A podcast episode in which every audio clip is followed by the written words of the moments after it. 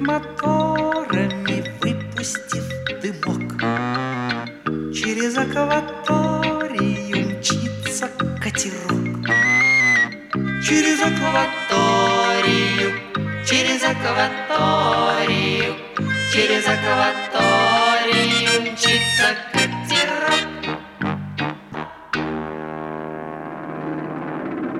Внимание, внимание! Навигация для нашего катерка открыта круглый год. Потому что мы путешествуем по радиоволнам. Здравия желаю, дорогие друзья!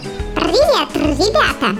Дина, мне кажется, что скоро я стану почтовым попугаем. Это еще почему, Проша? Спляшешь, яблочко? Скажу. Эх, ладно.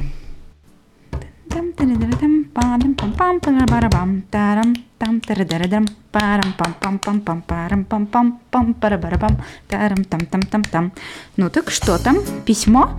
Никак нет. Приглашение. Позволь взглянуть. Мгм. С нами хотят познакомиться ребята из 50-й Ижевской школы и приглашают нас в 23-ю библиотеку. Странно, что не в школу. Приглашают нас не сами ребята, а заведующая библиотекой Ирина Владимировна. Видишь ли, в библиотеках часто проводятся встречи с интересными людьми. И чем же мы для ребят интересны? Особенно я, попугай. Тем, что мы можем рассказать им о нашем катерке и пригласить в радиорубку. Немедленно отправляемся в библиотеку. Отдать швартовый полный вперед! Свистать всех наверх!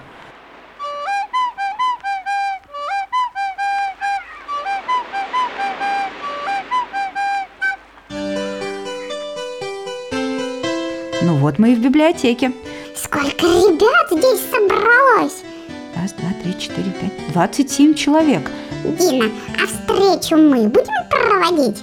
Нет, библиотекари. Наша задача пригласить ребят в радиорубку и дать послушать им кое-какие записи с воспоминаниями о детстве, опаленном войной. Ну и побеседовать об услышанном. Интересно. Дина, смотри, одна из сотрудниц библиотеки с заплаканным лицом дает девочке листок и просит прочесть стихотворение. Видимо, она растрогана Проши и не может читать сама. Память, стой, замри, это надо. Той жизни моей, не из книжки, из блокадного Ленинграда. Привезли седого мальчишку. Мы смотрели на чуб с перламутром, и в глаза его очень взрослые. Среди нас он был самым мудрым, посидевший от горя подросток. А я еще помню солдата. Он контужен был взрывом гранаты и оглох, навек онемел. Вот тогда, говорят, посидел. О, седая мудрая старость, о седины неравных боев. Сколько людям седин осталось, он не от данных городов, от тех, что пришлось отдать, посидевших не сосчитать.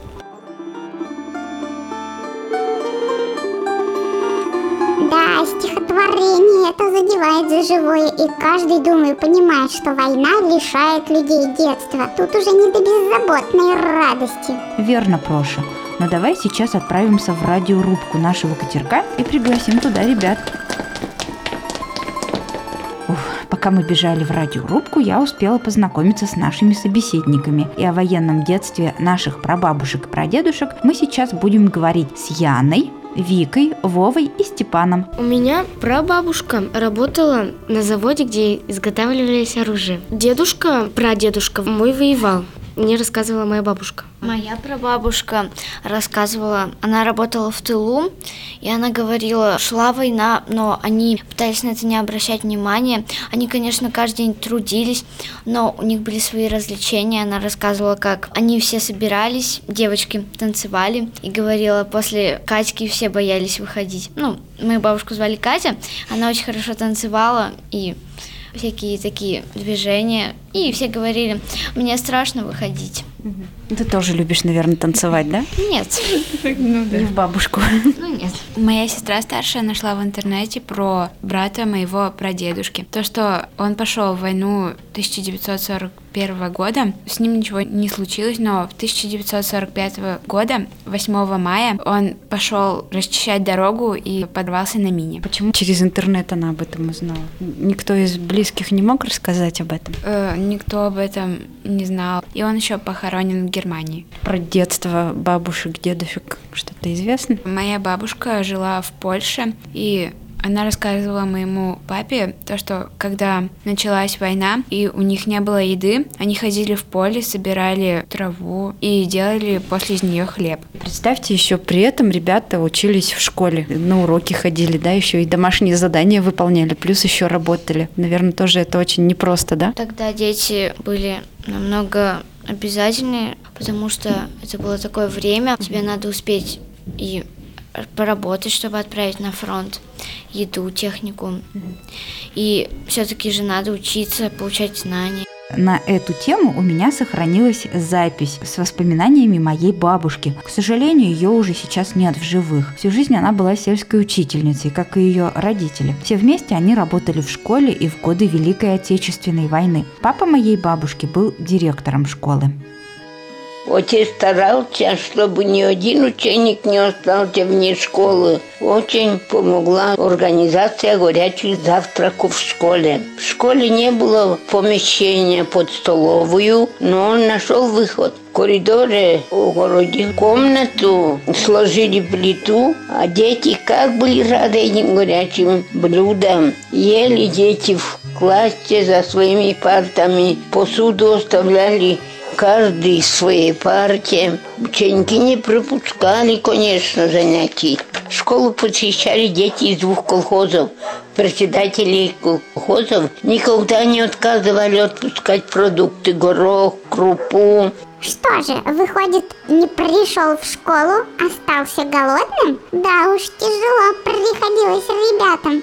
Им было очень тяжело жить, потому что их родные и близкие могли умереть, было мало еды, и каждый из них пытался выжить. Какие были опасности, вот даже если это не было места боевых действий, вот если это был тыл? Всю еду отправляли на фронт, чтобы mm-hmm. кормить солдат. В тылу еды не оставалось, и всю технику тоже отправляли на фронт. Была опасность умереть просто от голода. Приходилось много работать детям, как взрослым уже. Дети работали на заводах, взрослые не могли одни справиться, делать оружие или технику, и дети приходили работать на заводы. Им было тоже очень тяжело, хотелось есть и увидеть своих родных и близких. Всем было тяжело. Когда была блокада Ленинграда, они все находились у себя дома, и им не хватало еды, и каждый получал только по крошке хлеба, и не хватало никому еды, и некоторые умирали от этого.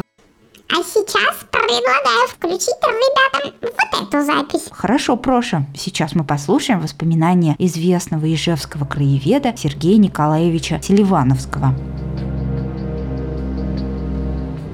Первое, что я запомнил, это осень 41 года. Вообще человек запоминает те события, которые либо на него производят какое-то страшное впечатление, испуг или необыкновенная радость. Здесь же был, в Ижевске было введено затемнение, и у нас на окне висело одеяло, которое поздно вечером упало, и свет проникал на улицу. К нам ворвались патруль и начали кричать на родителей, что у вас такое, почему у вас свет на улицу проходит. И я как раз стоял, смотрел на них, видел вот этих рассерженных людей, запомнил это событие. Второе, что я запомнил, я примерно в 42 году потерялся в магазине. Отец взял меня в магазин, мне было 5 лет, там было очень много людей, очередь зачем-то. Он отпустил мою руку, и я бегал по магазину среди людей и кричал «Коля, Коля, Коля», потому что я отца звал Коля как называла его мама, и я так. Меня друзья отца всегда ругали, почему ты его не папа называешь, а Коля. Я плакал и бегал, искал. Ну, нашли? Да, он нашел. Кстати, он говорил, что люди начали говорить, какой-то мальчик потерял, видимо, брата Колю. И отец догадался и меня нашел. Стоп, остановим запись и немного поговорим с ребятами. Вот эти случаи не напомнили что-то, может, из вашего детства? Например, как вот он в магазине потерялся, когда они с папой пошли в ну магазин? Вот в детстве я терялся в магазине, но меня, конечно, находили сразу. Ну, так нет. Ну, то есть такого скопления людей в магазинах, наверное, в вашем, в вашем таком детсадовском дошкольном детстве не было? А нет. Еще одно событие. Я ходил в детский сад, и в 43-м или в 44-м году наша группа ходила в госпиталь, располагавшийся в школе 22, и мы давали там концерт. Это очень запомнилось, потому что я перерыв зашел в одну из палат, где лежали тяжело больные люди, лишившиеся ног, рук, изуродованные лица. Это настолько поразило меня. Они меня увидели и начали давать мне белый хлеб, сахар, но нас предупредили, чтобы мы не брали ничего, поскольку им надо хорошо питаться и снова идти на фронт, поправляться. Вот мы там читали стихи, пели песенки детские. Это регулярно проводилось многими детскими садами во многих госпиталях страны. В 1944 году я запомнил множество трофейной техники нашей и немецкой, лежавшей вдоль Воткинской линии. Там сотни единиц были свалены. Приходили эшелоны с фронта, и с них сбрасывали танки, пушки, самолеты, автомашины. Все это на многие километры лежало вдоль Воткинской линии и вдоль линии на Волошку. И вот мы туда ходили. Хотя мне было 7 лет, но я убегал со старшими ребятами, мы искали пистолеты. Пистолеты мы не находили, но винтовки иногда приносили. И в 45-м, и в 46-м году. Это же, наверное, было опасно, потому что винтовки могли быть заряжены. Ну, дети уже об этом не думают. Но обошлось все. Да, конечно, иногда трагедия была. Со мной учился мальчик, который взрыватель начал разбирать, и ему оторвало три центральных пальца на руке. У него осталось только большой и мизинец, и он писал ручкой зажав двумя пальцами. Ну и гибли дети тоже, находя разные вооружения.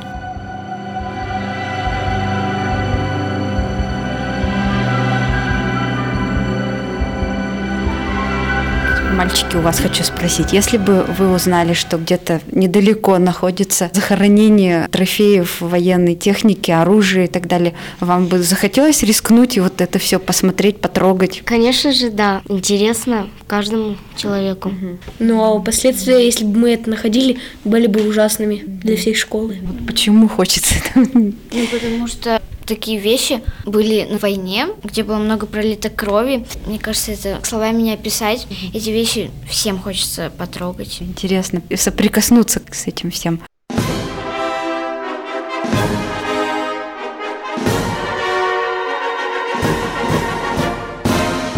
1945 году, конечно, запомнился 9 мая. Мы жили по улице Советской, дом 50. Этот дом сохранился до сих пор.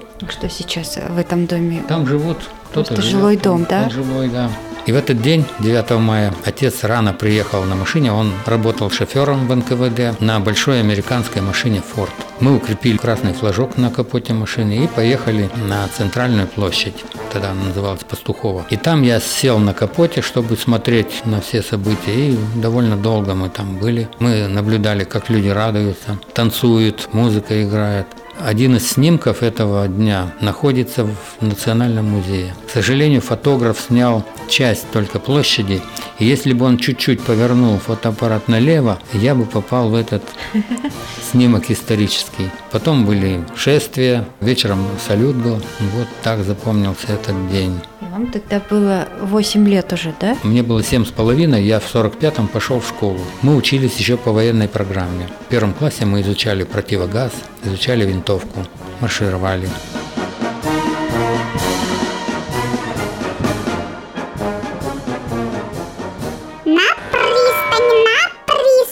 Нам и правда пора возвращаться на пристань. А я не Вики и Степе, пора на уроки в свою 50-ю школу. До встречи, друзья! До скорой встречи!